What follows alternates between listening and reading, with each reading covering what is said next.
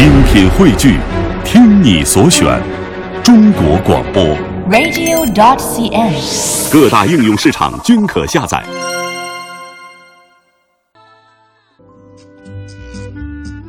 好的，来到我们今天的博物馆风采。今天的节目，我们将会继续带您走进山东省日照市博物馆，了解文农山文化当中古老的黑陶制作技艺。山东地处黄河下游，在这块美丽富饶的土地上，古代先民用辛勤劳动和聪明才智，创造了悠久的历史和灿烂的文化。星移斗转，天地轮回，无数的历史物证、文明的彩趴，或在历史的长河中消失，或深埋于大地之下。一九二八年的春天。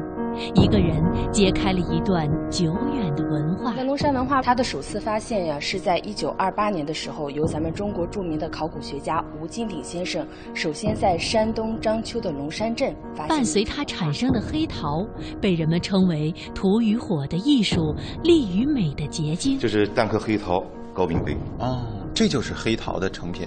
哎，对。魅力中国，穿越时空，走进龙山文化之古老的黑陶。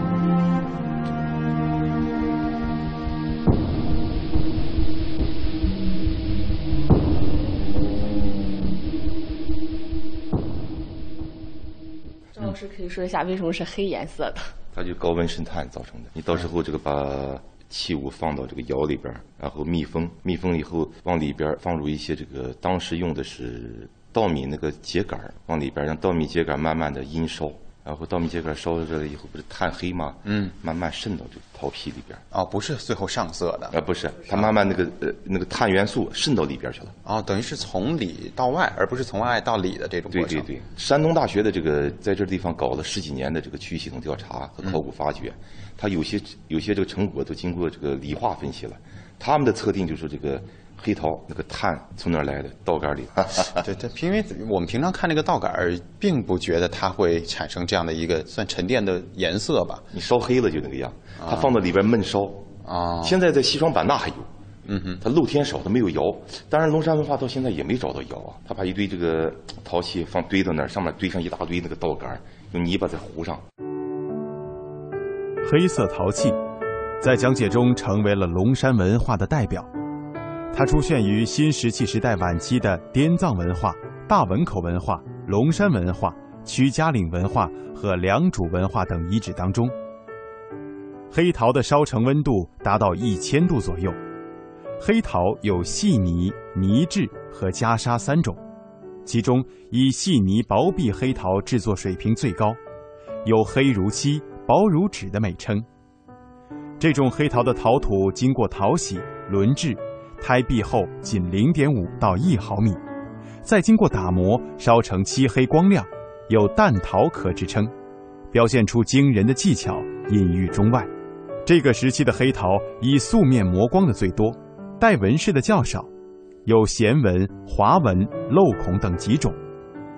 日照市博物馆馆长张启泽，在传统工艺在现代以后呢，经过以后呢，我们一些专家啊，一个邱世海老先生他已经去世了，但他的几个弟子啊，一个是邢宝东老师，再一个我们一个卜光云老师，这都是工艺大师。嗯，他们以后呢，把传统的工艺然后发掘出来了。目前我们日照市黑陶厂有十几家。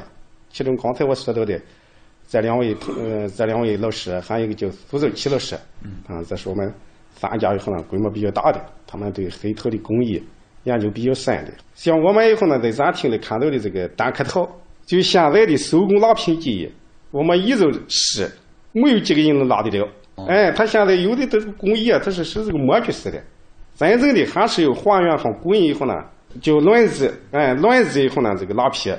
现在我们一直是不超过两位，嗯，像我们那一件小的单刻陶啊，要拉出一件，那现在光有手工就得八百多元，哦、啊，不用烧制，刚就是拉这么一截儿，就是成品，成功率非常低。你想，它像这个比单刻似的还要薄，可见当时工艺是多么聪明。在五千多年前，他能用轮子技术以后呢，能拉出这么多的这么精美的以后呢艺术品。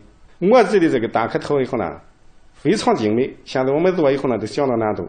它对形容蛋壳头是有几个特点，一个是薄于纸，啊，亮于金，硬于瓷，深于青。说现在你看我们山东省博物馆，包括我们馆里在馆藏的这些蛋壳头，还有我们山东大学啊考古考古系，呃，山东大学一个东方研究中心，它出土的很多精品都是出自于我们。彝族的这几大遗址，目前呢，我们这个呃彝族市以后呢，文化局和彝族市文物局以后呢，已经申请以后，国家以后呢，专项资金对这四个遗址以后进行这保护规划。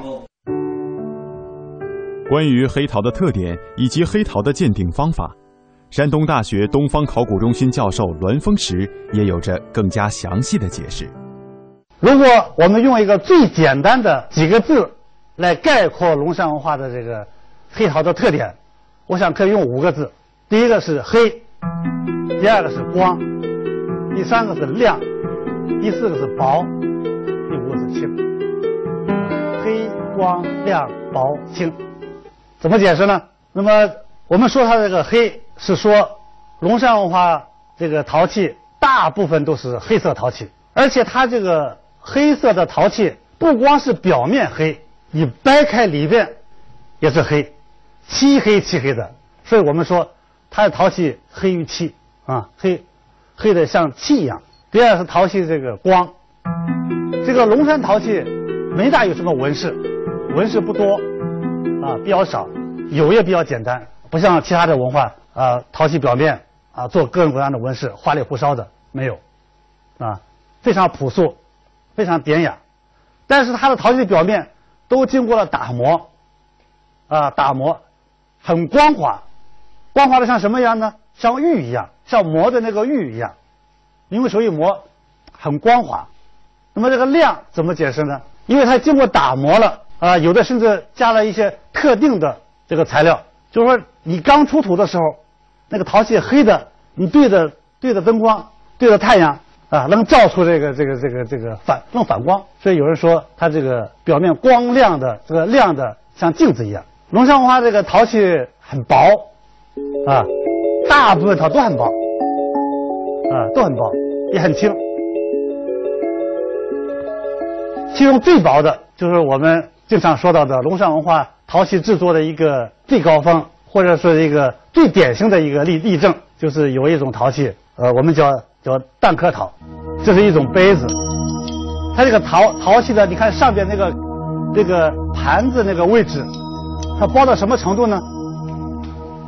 我们叫它蛋壳陶，就是像鸡蛋壳一样，实际上它比鸡蛋壳还要薄，就像一个刀子刃一样，零点三毫米啊，零点三毫米。从全世界的范围来看，只有山东地区的龙山文化的黑陶做到了这个水平。如果让我们拿这个陶器，一般人不敢拿，一看以后。根本就不敢拿，好像一拿就坏了啊，就爆到这个程度，所以它根本就不是一个实用器，不可能用它来啊来用。一会儿我们还要说到它这个礼器的这种这种作用。最后一个呢，就是陶器很轻，二十多年我挖了这个好几个龙山文化的遗址啊，手上磨过的磨过的黑陶成千上万都是少的啊，几十万几百万恐怕都有了啊，磨过的比一般的这个我们的感觉要轻。经常有人问我说：“这个黑陶怎么鉴定啊？”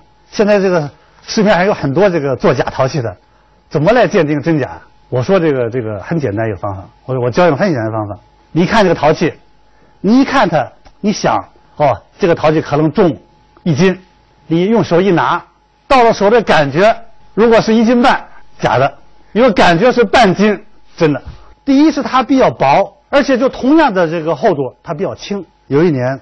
我记不得哪一年了啊，大概七八年以前，有一天这个我们山东有一个县的文化局局长给我打电话，说这个有人拿了几件这个蛋壳陶给他们，让我给他们鉴定一下，看看是不是真的啊，因为他们要钱要的很多啊，一件要这个几万块钱啊，他们准备收购，拿来了，非常完整，样子也很像。后来我就说，我说我我我一掂，我说假的，他说是吗？是是是，他就不大信。啊，我说我说你掂一掂，就是说他这个这个龙山文化这个烧制的陶器啊，和我们现在这个烧制的陶器，其实你很多方你细看很容易区分开来啊。我们现在那个仿制那个黑陶怎么做的？用皮鞋油的啊，有时候不黑嘛，擦皮鞋那个油 擦一擦啊，用水一抹就能抹下来。那个顺炭的时候啊，不是用柴禾，用那个沥青啊，沥青一烧那个烟不是呜呜呜黑烟吗？用那个沥青往上往上灌那个那个那那个那个碳，所以它这个都不是用的这个龙山人的这个方法，所以一比较，它那个颜色那个黑的这个纯度就可以比较出来。